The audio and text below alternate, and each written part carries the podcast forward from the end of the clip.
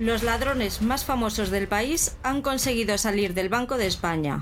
Netflix ha terminado la serie española más exitosa a nivel mundial de todos los tiempos y nos deja un poco huérfanos. Ha sido una aventura épica, bélica, con mucho humor que empezó en Antena 3 y ha terminado con un spin-off firmado con la plataforma más famosa del mundo. Son datos objetivos y nadie puede negar su gran éxito. Para hablar de las luces y sombras de estas últimas partes, hemos venido yo, que vamos a intentar hacer un análisis lo más completo posible. Buenas, Paul, ¿qué tal? Hola, muy buenas, ¿qué tal? Pues vamos a ver qué podemos sacar de, de esta serie. Hay cositas, ¿eh? Hay muchas cositas, mucho. Para bien y para mal. Es lo bueno que tiene que alarguen tanto las cosas, que al final para estos monográficos nos dan vida. ¿Qué recuerdas tú de los inicios de, la casa de papel? ¿Cómo te acercaste a ella? Bueno, pues yo al principio cuando empezó Antena 3 a emitirla no, no la seguía. Mm, más que nada porque al principio o, yo no soy de, ver cosas en, la tele generalista. Eh, yo soy de los anuncios ya hace tiempo que, que me olvidé de ellos porque es un suplicio. Y ahora que llega Antena 3, que luego te les pone en la plataforma sin anuncios y tal, pues ahí quedaron. Pero eh, cuando he empezado a verla ha sido ya cuando llegó a Netflix, que hicieron esa división un poco más ligera, con episodios más cortos y recortando alguna trama que se quedaba por ahí perdida.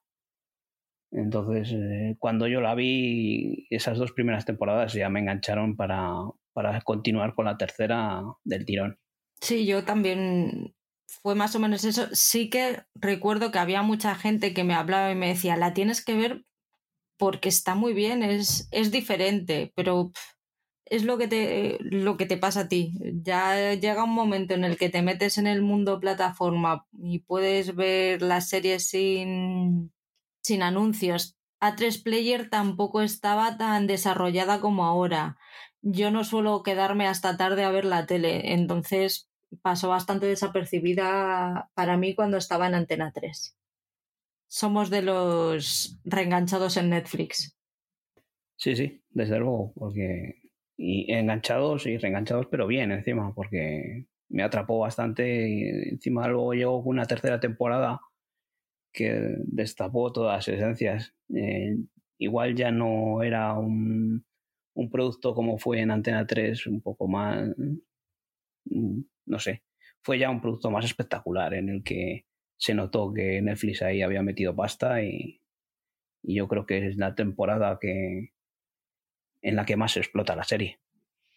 El inicio de la tercera fue una puta fiesta. Sí, desde luego. para mí el inicio de la tercera temporada fue decir, joder, la afición española también es capaz de hacer esas cosas que hacen en Hollywood. Entonces, yo creo que mm. es lo que nos enganchó ya a todos. Sí, fue un poco qué guay que también podamos brillar, ¿no? El... Si, si nos dan medios, podemos hacer cosas muy chulas. Sí, encima en este tipo de, de género, de acción y, de ficción así, no siempre que sea de humor, comedias, como nos tienen acostumbrados en Telecinco o Antena 3, o, o dramas de estos de, de que muerte de niñas, secuestros y demás. Eh, aquí nos encontramos eso, con acción pura y dura. Creó una marca además, la de los monos rojos, que de ella también ha bebido un poco el juego de calamar sí heredan esa, esa iconografía, ¿no? De, esos monos rojos.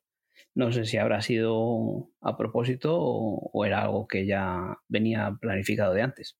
Pero es curioso que, que sea ese mismo vestuario. Aquí el que llega primero gana. O sea que el que ha bebido de la casa de papel es el juego del calamar. ¿De qué va la casa de papel? Bueno, pues eh, la casa de papel va pues de un grupo de, ladrones, que cada uno tiene una especialidad, como hemos visto en, anteriores eh, series de producción americana o británica, que llevan van a llevar a cabo el mayor robo del mundo, que es la fábrica de moneda y timbre de España. Esa, esa trama es la que desarrollan las dos primeras temporadas. Eh, luego de la tercera a la quinta temporada, que tras el robo de a la fábrica de moneda y timbre, están escondidos y cada uno en una punta del mundo y Río es capturado y Tokio va en busca de él para liberarle y se vuelven a reunir con toda la banda para intentar rescatarle y para ello mm, deciden perpetrar eh, otro gran robo que es esta vez ese, en el Banco de España. Aquí han perdido a Berlín y a Moscú, tienen que buscar a, gente nueva y aquí ya entran Bogotá, Helsinki ya estaba, Palermo. Lisboa. Lisboa que entra como nuevo miembro de la banda, pero era la inspectora que intentó cazarlos en las primeras temporadas. Y varios personajes más que, bueno, revitalizan un poco. ¿no? La serie. ¿No te dio bajona a ti con los nuevos al principio? Bueno, al principio, pues oye, mm, podías esperar que fuese. que aportasen algo a la trama, que fuese algo más dinámico en el que no solo se centrase en esos personajes que ya teníamos, sino que fuese un poco más coral y que viésemos otros, otros personajes. Eh, pero al final lo que hemos visto es que esos nuevos personajes que entraron han sido meros secundarios que han estado ahí de, decorado más bien porque no tenían ninguna o apenas trama. Se ha centrado más en, en los protagonistas de las dos primeras temporadas y son, fueron los personajes que calaron más en la gente, que, enamoraron más a la gente y ahí se han quedado. Eh, los nuevos que entraron poco han aportado el que más ha aportado yo creo que ha sido Palermo por estar en, las dos tramas, tanto la de Berlín del pasado como dentro del Banco de España, que es el que da también un poquito en el punto de locura que se perdió con Berlín. Sí, yo creo que encima es un actor que, le da un, gran carácter al personaje y, que se gana la pantalla cada vez que sale, aunque sea un poco exagerado en su actuación o tal, pero, pero da, da bastante bien la talla y, se gana la, pantalla cada vez que, que, interpreta. Es por eso es por lo que es el que más destaca de todos los, los demás que aparecieron en esta segunda parte.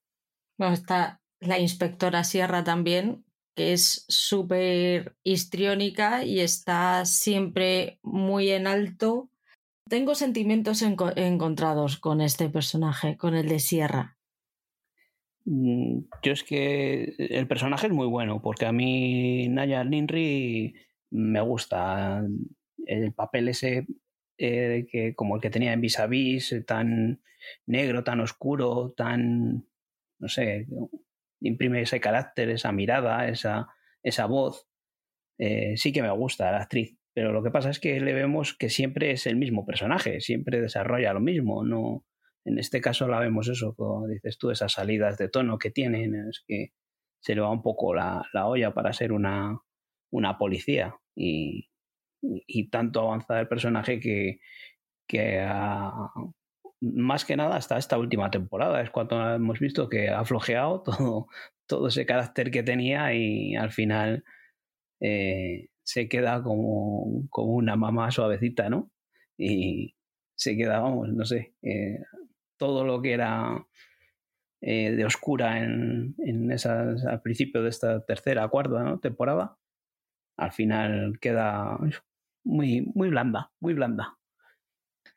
Sí, parece que nos ponen un bebé en los brazos y ya nos desplomamos las mujeres, ya no dejamos de tener nuestra personalidad para convertirnos en mamá oso. Sí, da esa sensación, no sé, es lo que, aunque el, niño no, el bebé no participe mucho, pero, pero es una excusa para, para llevarnos a este personaje al lado de los buenos, ¿no? Me da la sensación que han encontrado. Yo vi el documental, la segunda parte del documental de Tokio a Berlín, y cuando hablan del final, de que no lo tenían, de que no sabían bien cómo terminarlo, al final, no es un mal final, pero han decidido contentar a todos. Yo realmente, y, y te vas a reír, pero yo esperaba muertos en este final o sea, pedía muertos este final, que, que muriera alguien más aparte de, de Tokio. Tienes una muerte super heavy al final de la primera parte y vamos, eh, poco más y me faltó eh, la banda del ejército mm, tocándoles el himno de España mientras les hacían el paseillo y les llevaban y les decían, bueno, lo que ustedes quieran. Dices que, me voy a reír, pero no me río porque ya nos conocemos, ¿no? Tú lo que quieres es que haya muertos. Así que tú querías uno más, ¿no? Te había parecido poco. La verdad es que sí que, que creo que hubiese dado un aporte un poco más dramático a, esta segunda parte de la quinta temporada, o que hubiese muerto ya no un personaje protagonista, sino de estos que hablábamos eh, secundarios. Yo pensé que alguno de esos tenía que caer. Así al final salen todos. Y, y el aspecto dramático este que podíamos haber tenido con Nairobi en las anteriores temporadas cuando, cuando murió, que pues sí que eh, afectó y tal, ¿no? A, la banda y a, nosotros como espectadores. Eh, la muerte de, de Tokio nos ha afectado el, en el último episodio de, la primera parte de la quinta temporada, pero luego cuando hemos vuelto a, empezar nos hemos olvidado. No es que nos hayamos olvidado nosotros como espectadores, sino es que hasta ellos, los personajes protagonistas, se han olvidado. Eh, tenemos la escena esta que me hizo mucha gracia, es un total fanservice, ¿no? De el Belachao en, al ritmo de, de samba, ¿no? Pues, eh, yo cuando lo veo, lo vi, pues me gustó. A mí me, no es que sea un enamorado de la serie, pero sí me gustó y me pareció muy gracioso. Pero una vez que acaba la, la, la canción, acaban de celebrar esto que habían estado, ¿no? Que salía bien el, el atraco, te quedas un poco diciendo, hostia, pero si hace un ratito que, que, se ha muerto una compañera, que han matado a una compañera, a la, a la novia de uno de los protagonistas que anda tocando ahí la pandereta o el tambor o lo que sea, y dices, joder, pronto se le han pasado esto en las penas, ¿no?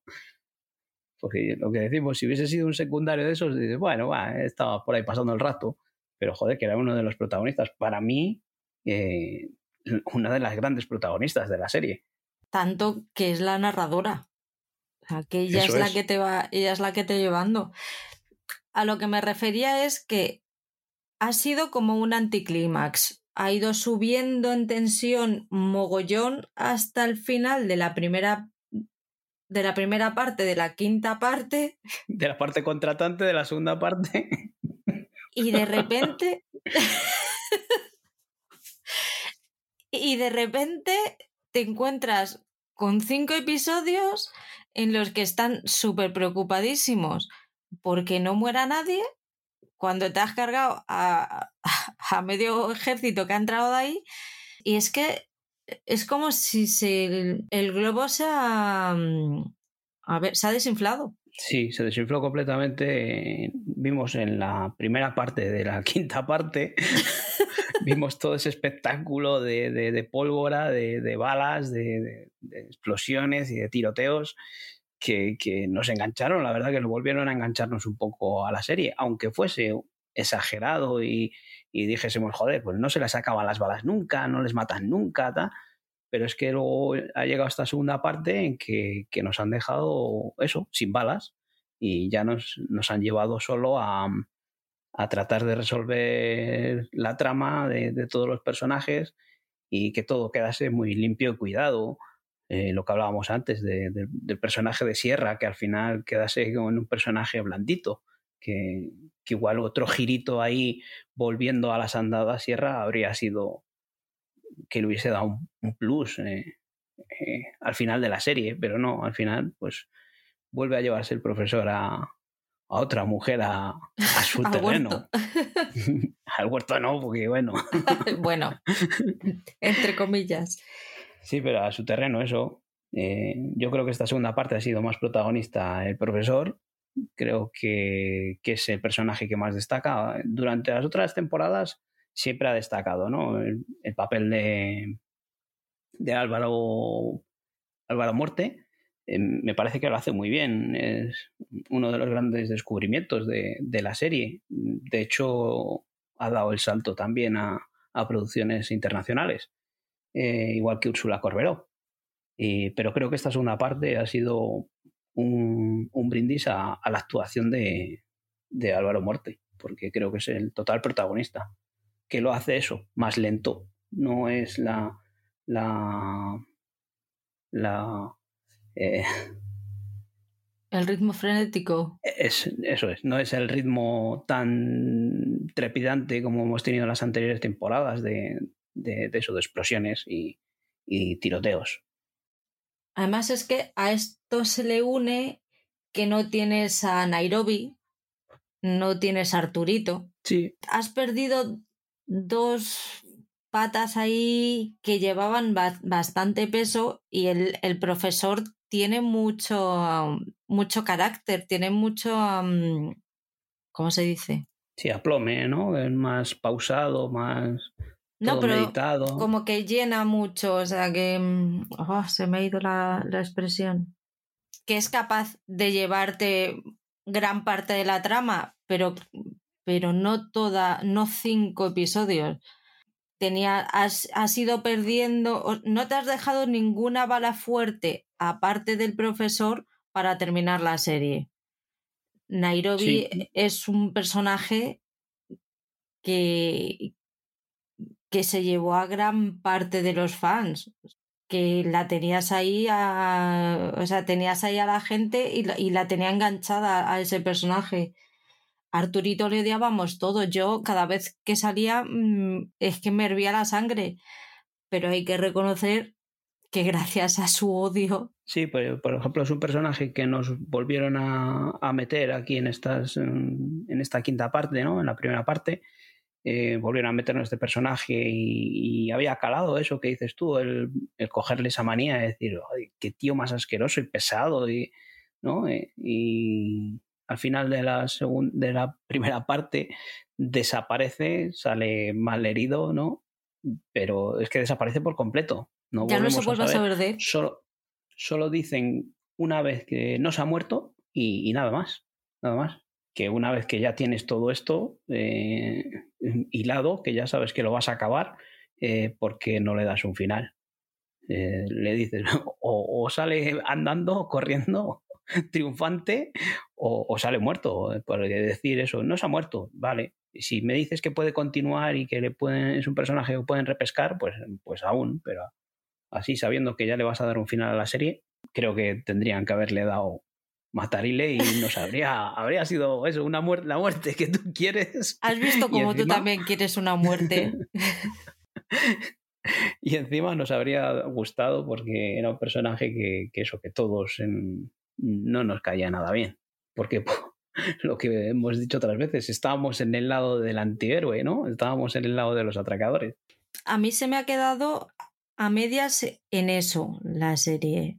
Al final yo creo que ha, pegado ha pecado de buenismo. Yo entiendo un poco el plan pulgarcito.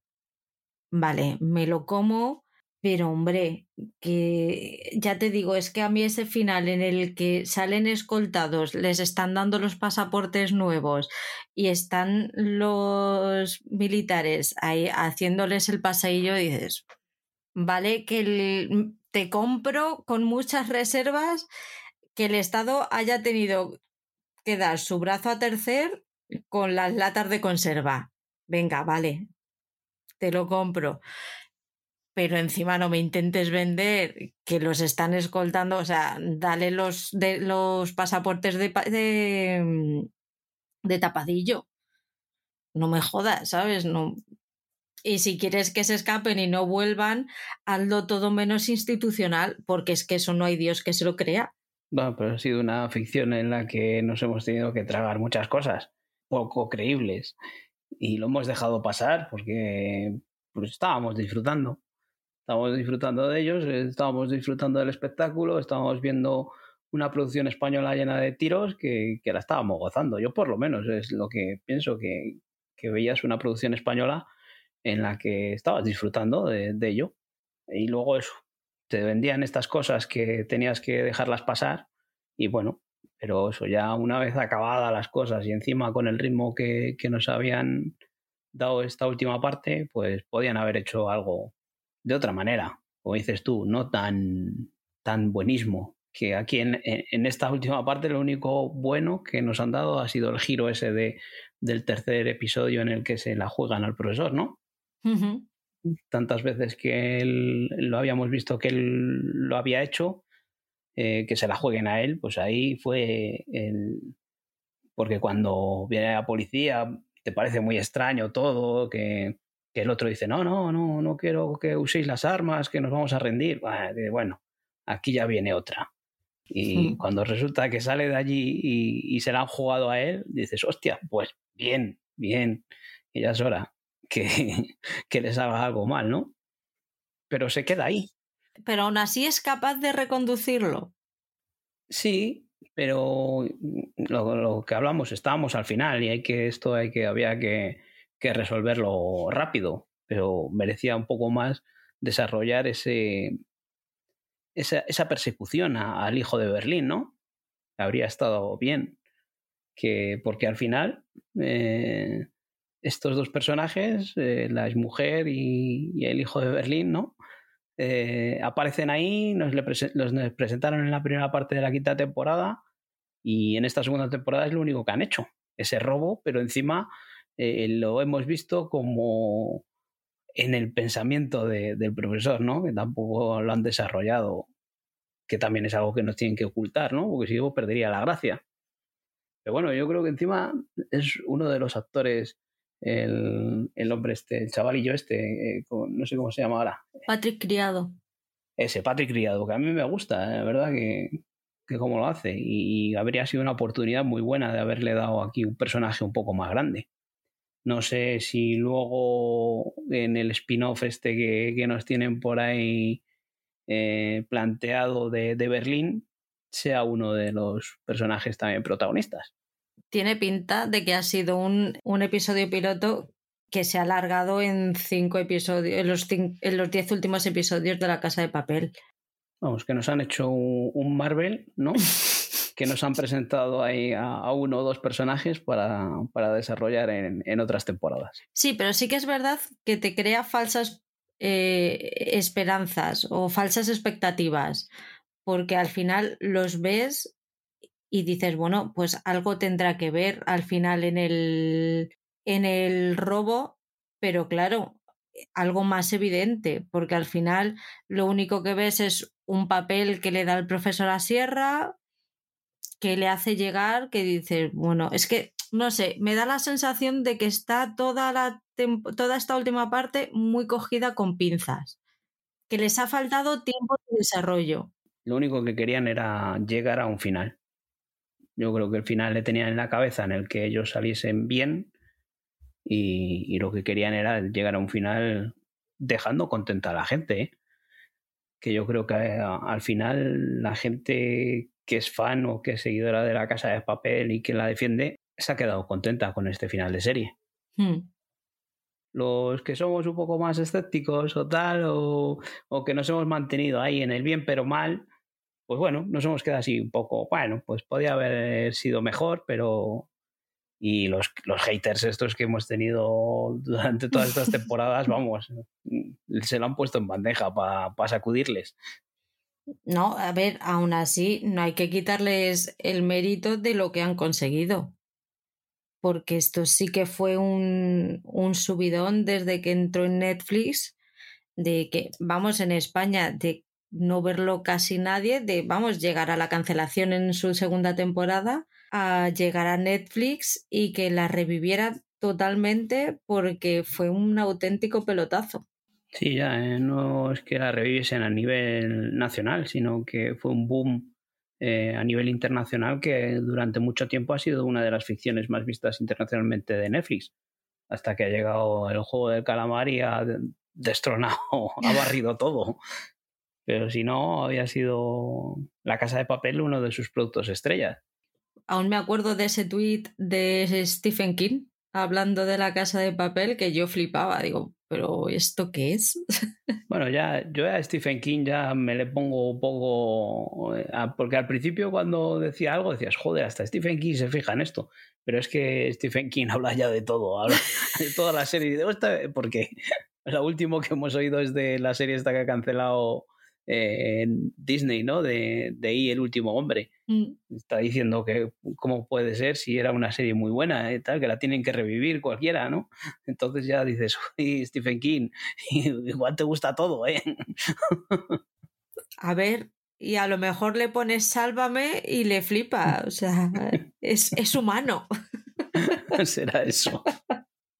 Vamos a hablar de Berlín, porque a mí Berlín el final que le dieron a la segunda temporada me, me gustó mucho, pero claro, cuando ya ves, porque yo ya empecé a ver la serie sabiendo que iba a haber una nueva temporada, que ya estaba renovada. Era muy escéptica diciendo, bueno, va a haber una nueva temporada, va a estar Berlín, pero Berlín está muerto. ¿Cómo me lo van a meter? Al final lo han metido a través de flashback eh, contándonos cómo planearon el robo en Italia y, todo esto. Y es un lujazo ver a Pedro Alonso mm, en este personaje, pero se le ha echado de menos en la trama principal. Al menos yo. Bueno, era, un personaje que, eso, como dices, eh, en la segunda temporada eh, habría muerto o murió, vamos, y que nos le vuelven a presentar por, por ese tirón que tuvo, porque era, fue uno de los grandes actores que, que destacaron en esas dos temporadas, eh, tanto con su personaje como, como él como actor. Y luego nos le meten aquí como un poco un calzador, con esos flashbacks y tal, que como tú dices, eh, al final mm, no se sabe ya muy bien cómo meterle, no sé el enchufe que tendría eh, con la productora, eh, decir, venga, hay que seguir con él para, porque algo tendría metido en la cabeza de, seguir con este personaje adelante de lo que había hecho antes de, este atraco. Claro, que aquí se nos, se nos queda un poco, un poco cortos eh, de verle en esta segunda parte, porque en la primera parte sí que le vemos más al presentarnos eso a su hijo. Ah, en esta, pues eso sí, se nos queda un poco más corto su aparición y tendremos que esperar a, ver qué nos deparan en, el spin-off ese. ¿Cuál ha sido para ti el, tu personaje, el personaje que, me has, que más te ha gustado? Que... Bueno, pues como te he dicho antes, que para mí el personaje que más me llamaba la atención no solo físicamente, ¿vale? ha sido Tokio, ha sido Úrsula Corberó. A mí creo que, que ha sido una actriz eh, que, que, le encajaba muy bien en ese personaje, en ese papel. Y a mí era el personaje que más me gustaba, ¿eh? Y le daba ese, ese plus de, de frescura y, y de, de, acción y, y, algo distinto, ¿no? Ver una mujer, eh, una mujer en, en una producción española siendo una de las protagonistas y, tanto eso como lo que a nivel de, de, acción, ¿no? O sea, casi siempre hemos visto a las mujeres actrices españolas pues en un segundo plano y más dedicado a eso, a, a la parte de, drama, de, de romántica o las comedias, pero si, si las vemos en películas o series de acción, quedan un poco más en segundo plano. Y aquí, tanto Nairobi como Tokio, tanto eh, Úrsula como, como La Flores, esta, dan ese salto de, eh, a nivel de acción, de dinamismo, eh, que ellas son ese empoderamiento ¿no? de la mujer que, que tiene que haber. Y yo creo que que en, este, en estos dos personajes queda muy bien reflejado. Yo creo que tiene personajes, los personajes femeninos en general son bastante fuertes. son poco, poco cliché, poco cliché de lo que estamos acostumbrados de ver en la, en la televisión española. Les han sacado de su, de su casa con sus hijos, con su marido y con el pañuelo en la cabeza y son mujeres fuertes que son capaces de matar, de robar, de falsificar y que su vida no gira alrededor de sus hijos, excepto Sierra en los últimos episodios. A Nairobi, pues, ha tenido problemas con. tiene a su hijo en, en servicios sociales. Tokio no es madre. Lisboa tiene una hija muy bien cuidada por su madre con Alzheimer. Ojito, ojito ahí que poco se habla de eso, ¿sabes? Esperemos que la cuidadora de la madre también sea buena niñera, porque tela. Pero sí que vemos ya por fin a mujeres que no gira su vida en torno a la vida familiar. Y eso está muy guay. Sí, porque hay, incluso en la primera parte eh, vemos a, a, Raquel Murillo, a Lisboa, como al principio es ella la, la inspectora, es ella la que, la que manda en, ese, en esa negociación ¿no? con los atracadores. Por eso son, son, los personajes femeninos son todos fuertes. Porque aunque sea el profesor el personaje que más mm, acapara el liderazgo ¿no? de todo, pero vemos como estos personajes femeninos tienen ese, ese poder también. ¿eh? Y luego tiene muy buenos secundarios. Helsinki, el actor que hace de Helsinki, Darko Perik, lo digo porque es fácil, ¿vale? Para mí es un personaje con muchísimas capas, súper rico en matices y es que da gusto verle. O sea, yo con, con él y con, con Bogotá, que es un tipo... Di, di, di cómo se llama, di. Jodit ya que lo has dicho tú, para mí es uno de los secundarios que también me gusta mucho. ¿eh? Ya, ya, has dicho tú cómo se llama el actor, pues ya es, está. Es que eres mala gente. sí, sí, seguro. Pero sí, también se le coge cariño. Mira, eh, por ejemplo, el, el, Jaime Lorente, este, que el personaje de, de Denver, en las primeras temporadas, eh, hacía gracia, a mí me gustaba, ¿no? Uh -huh pero no sé si, si he empezado ya al personaje, igual no, pero igual al actor a cogerle un poco más de, de menos de cariño entre élite y, y el Cid. Eh, se me ha quedado en un actor que parece que siempre también está haciendo lo mismo, ese hablar entre dientes, ese poco vocalizar o, o chillar cuando chillan sin ningún, sin ningún sentido.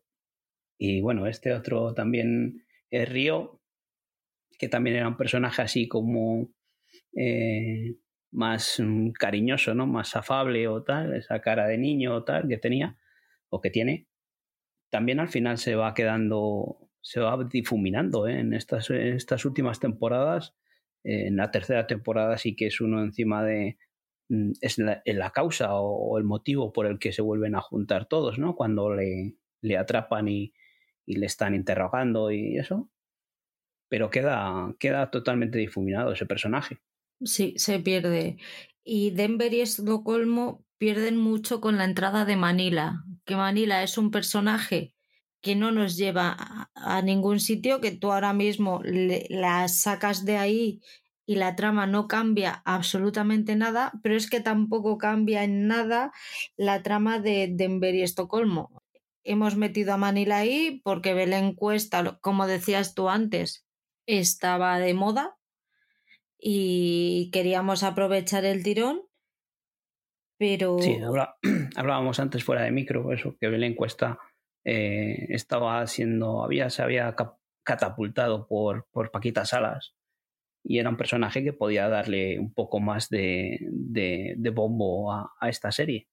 Sí, y, y eso, y para crear inseguridades entre Denver y Estocolmo no hacía falta, porque ya de por sí son dos personajes llenos de inseguridades.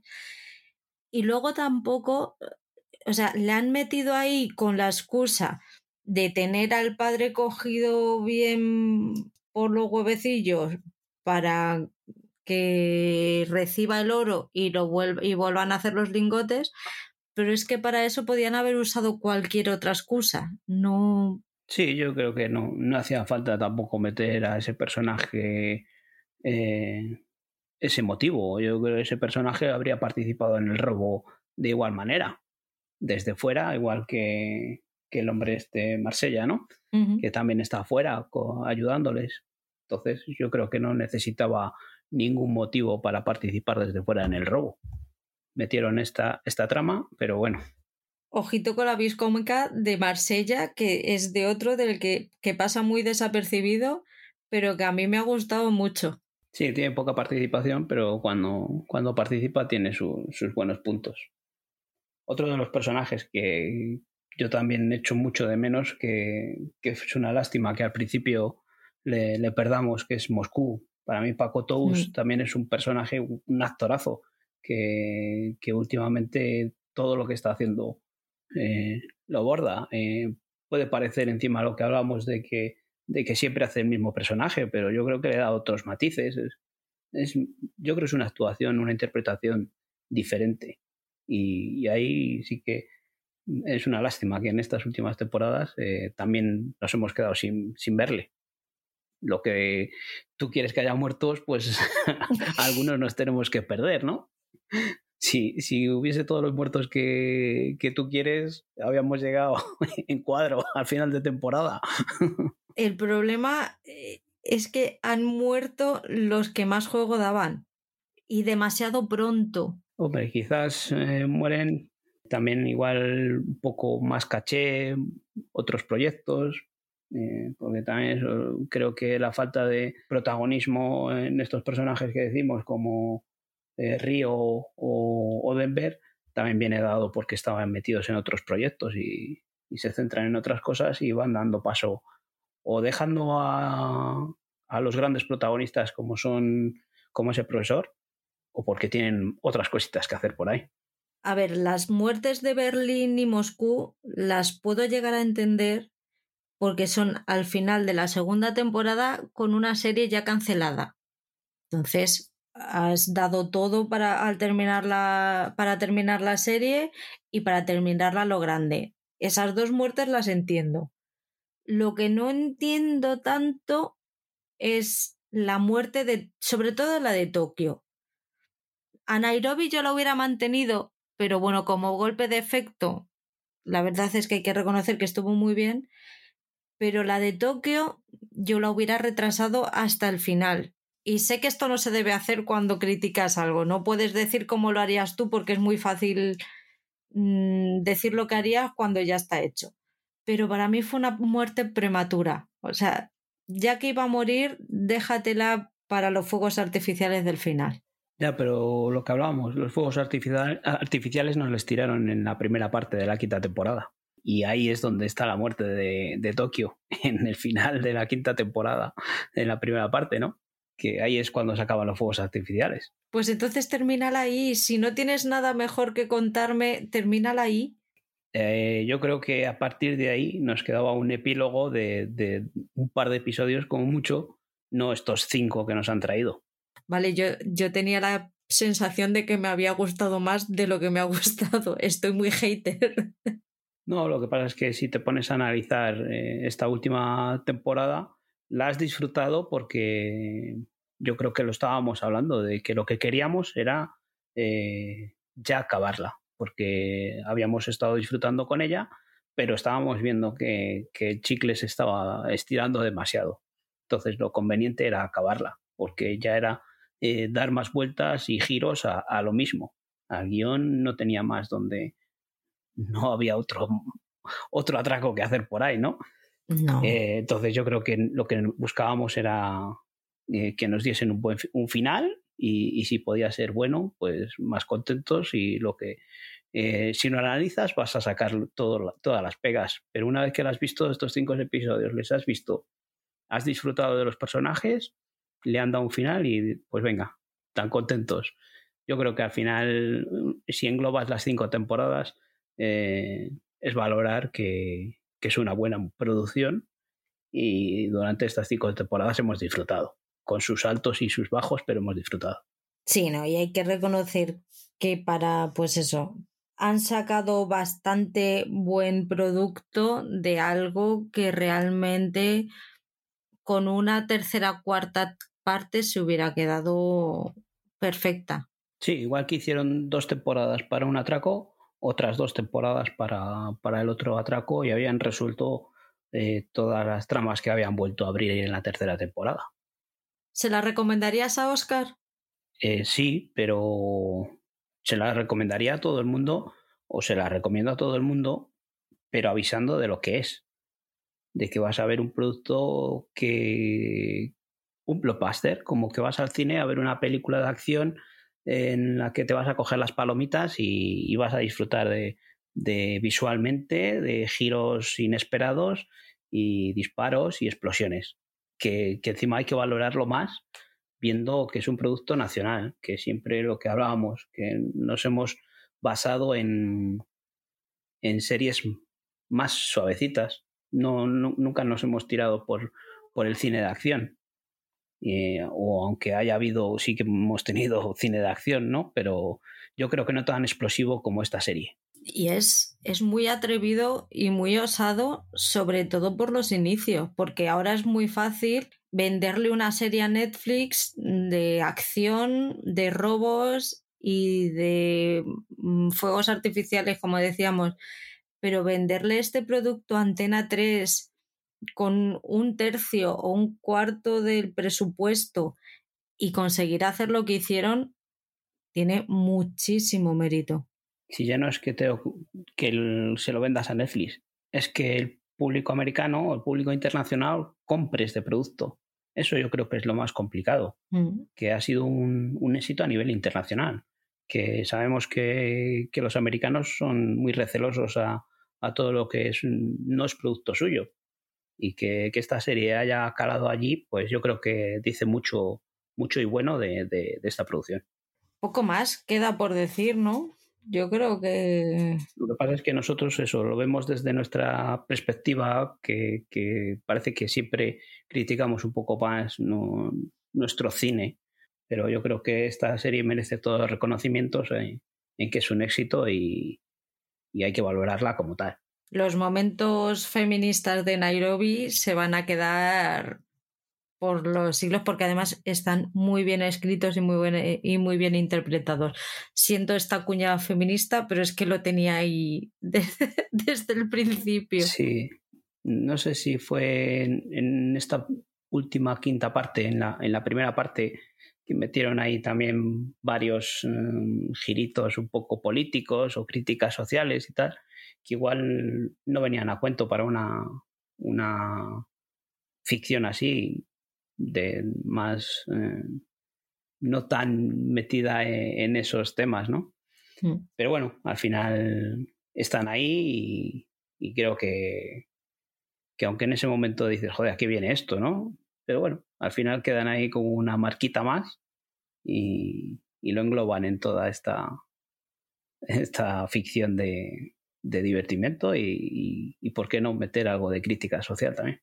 Se me ha hecho un poco pesado el, los momentos pastelosos. Yo creo que puede ser un poco de la manía que estaba cogiendo ya a Denver y a Estocolmo, que los veía un poco fuera de, del resto de la trama, era ya como un agregado. Y esos momentos de te quiero pero no te quiero, de, se, me, se me hicieron muy pesados. O sea, que lo de Denver no solo es cosa mía, ¿no? No, no, no.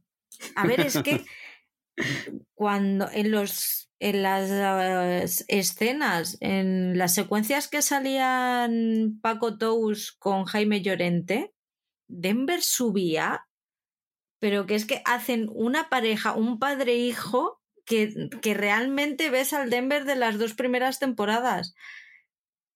Pero es que Denver solo no es nadie. No, porque encima tenía esas dos primeras temporadas ese, e, ese carácter un poco, mm, no sé cómo decirlo, era mm, más bruto, ¿no? eh, que se reía por todo, ¿no? Todo, no sé, y meterle esta trama amorosa, al final lo que hace es perder ese, ese, ese otro tipo de carácter y encima darle un protagonismo de, líder que, que, no creo que no era ese el, rol que, que le tocaba a Denver en las primeras temporadas y no tiene ese contrapunto, ese personaje que le hace sacar su lado bobalicón y que le hace reaccionar y que le deja en evidencia que al final era lo que nos gustaba de, nos gustaba de Denver. Ahí se ha quedado un, pelín cojo. Sí, esa es la palabra que, estaba buscando antes, ese, ese pelín bobalicón, ¿no? Es un poco poco torpe, ¿no? Es personaje sin estudios en el que eso, el, papel de, del padre que todavía le sigue guiando en, en, este mundillo, ¿no? Bueno, pues yo creo que hasta aquí. Más o menos hemos hecho repaso de todo. ¿Se te ha quedado algo ahí en el tintero? No, yo creo que hemos hablado muy bien de así de todos los personajes, eh, de lo que nos ha parecido a cada uno, sus pros, sus contras y de todas las tramas que, que, nos han traído, de todas las temporadas a lo largo de estas cinco partes, seis, no sé ya por qué temporada aparte íbamos, qué les había costado llamar a cada parte una temporada y ya está, ¿no? Así lo único que nos hace a nosotros es eh, liarnos con decir la primera parte, de la segunda parte, de la parte contratante, de la primera parte. Y lo que se van a reír los escuchantes. bueno, eso, eso mejor todavía, ¿no? Os recordamos cómo podéis poneros en contacto con nosotros. Daros las gracias una vez más por escribirnos, por participar en el grupo de Telegram, por dejarnos comentarios. Es, es flipante, la verdad. Yo estoy flipando y se agradece un, un montón.